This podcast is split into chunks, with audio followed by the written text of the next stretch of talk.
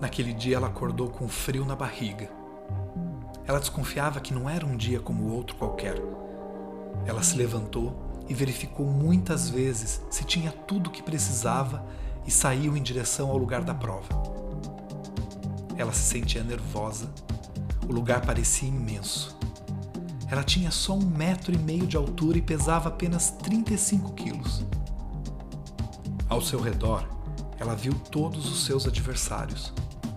Todos pareciam igualmente nervosos. Ao mesmo tempo, o tempo corria rápido. Ela repassava na sua cabeça tudo que havia estudado para estar ali. Sua mão não parava de suar. Ela precisava respirar para controlar o batimento acelerado do seu coração.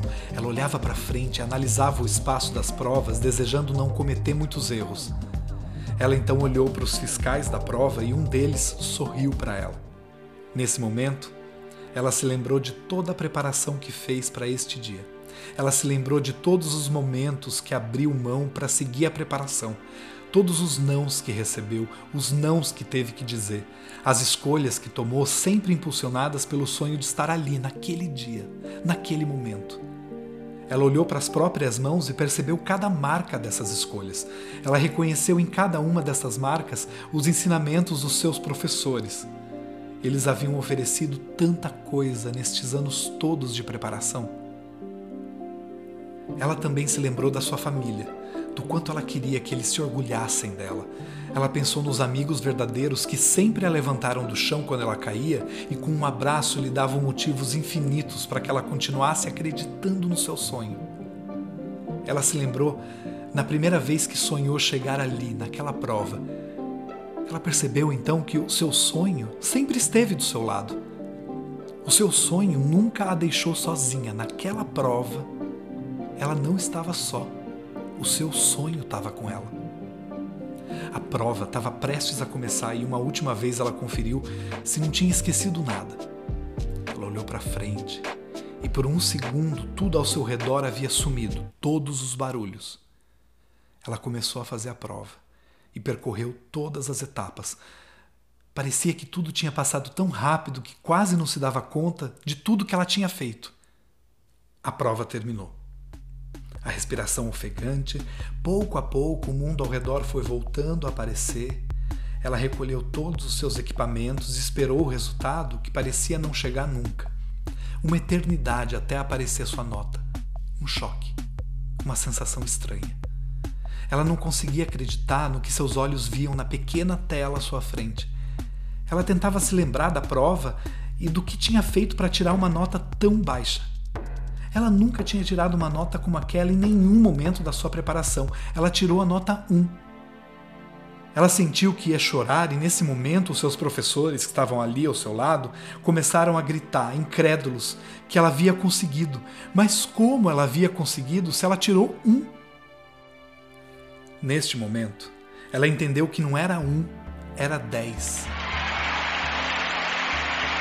There it is, ten. The score that we said made Olympic history only days ago now becoming commonplace for Nadia Comaneci. O letreiro do ginásio não comportava tal nota que nunca havia sido tirada na história daquela prova. Há exatos 45 anos, a menina de 14 tinha tirado o primeiro 10 da ginástica olímpica. Nos Jogos Olímpicos de Montreal, a romena Nadia Comaneci fazia história ganhando cinco medalhas naquele ano. Ela, uma menina como outras meninas, não imaginava que aquele dia realmente não seria um dia como outro qualquer. Ela não tinha se preparado só para ganhar, mas pelo sonho de ser ginasta. Ganhar foi o resultado da sua fé em seguir seu próprio sonho. Neste momento de final de férias, em meio às Olimpíadas de Tóquio, convido você a se inspirar no esporte feito assim, por amor. Ele nos ensina a combinar preparação, superação e sonho. O sonho, assim como na história de Nádia, será sempre o seu combustível.